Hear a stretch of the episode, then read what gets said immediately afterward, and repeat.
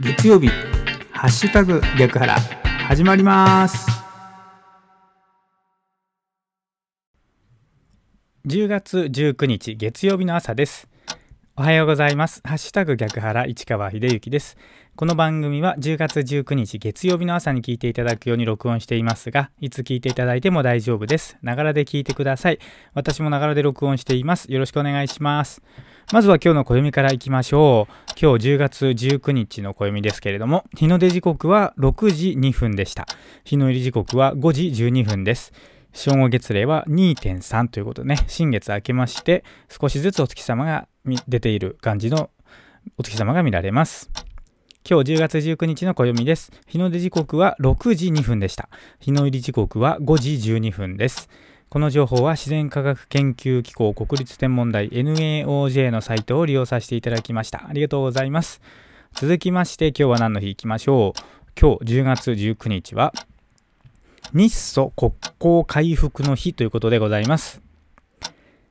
昭和31年のこの日、モスクワのクレムリンで、日本の鳩山一郎首相とソ連のブルガーニン首相が日ソ国交回復の共同宣言、日ソ共同宣言に調印した。ソ連はサンフランシスコ平和条約では調印しておらず、日本とソ連は戦争状態が続いたままとなっていた。この共同宣言により両国の国交が回復し、関係も正常化したが、北方領土問題では激しく対立したため、領土問題は棚上げにされたままとなった。ということでございます。10月19日は日ソ国交回復の日ということでございます。この情報は雑学ネタ帳というサイトを利用させていただきました。ありがとうございます。さあ今日は月曜日ですね。月曜日、週の始まりの月曜日は詩を朗読したり本の中のワンフレーズを紹介したりしております。今日ご紹介するのは心の深呼吸という本の中ですね。これ毎日コラムがあります。10月19日、今日のコラムのところをご紹介いたします。タイトルは手を離すというコラムです。朗読いたします。どうぞお聞きください。手を離す。何かにしがみついている限り、前に進むことはできません。しがみついているものの周りをぐるぐる回ってしまうからです。前に進みたいのなら、しがみついているものから手を離しましょう。何かにしがみついている限り前に進むことはできません。しがみついているものの周りをぐるぐる回ってしまうからです。前に進みたいのなら、しがみついているものから手を離しましょう。はい、というですね、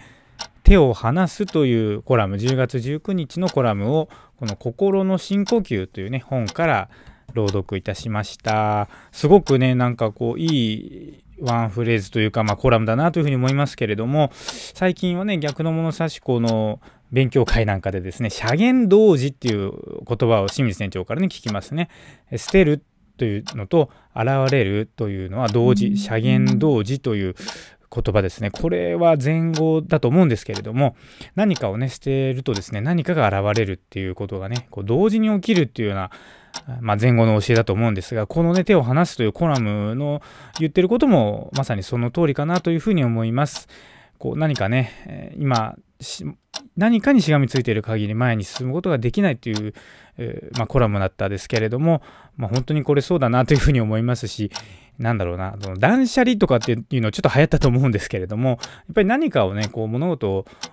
まあ、断捨離というか捨ててしまう、あるいはやらないことを決めたりなんかするとですね、逆にこう何か現れるっていうような現象がね、えー、起こるっていうのは、まあ、もしかしたらお聞きの皆様も体験したことあるかもしれないんですが、まあ、なんと言ってもですね、今ある状態っていうのは、まあ、ちょっとなんか専門用語で言います。と、これコンフォートゾーンというらしいんですけれども、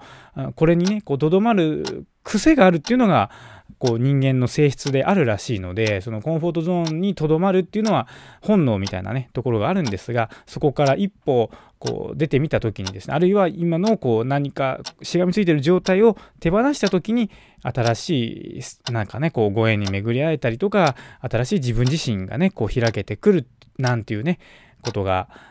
あるというふうな教えなのかなというふうに思いますし、まあ実際、あの皆さんもね、体験されてると思いますし、僕自身もなんかそんなことをね、今まで体験してきたことがあるので、なんか今日のね、手を離すというコラムからいろいろと考えることがありました。はい、ということで、今日ですね、10月19日ですね、今年はですね、残り日数が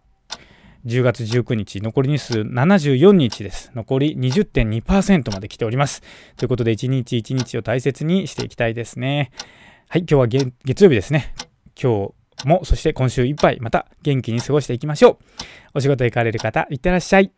行ってきます。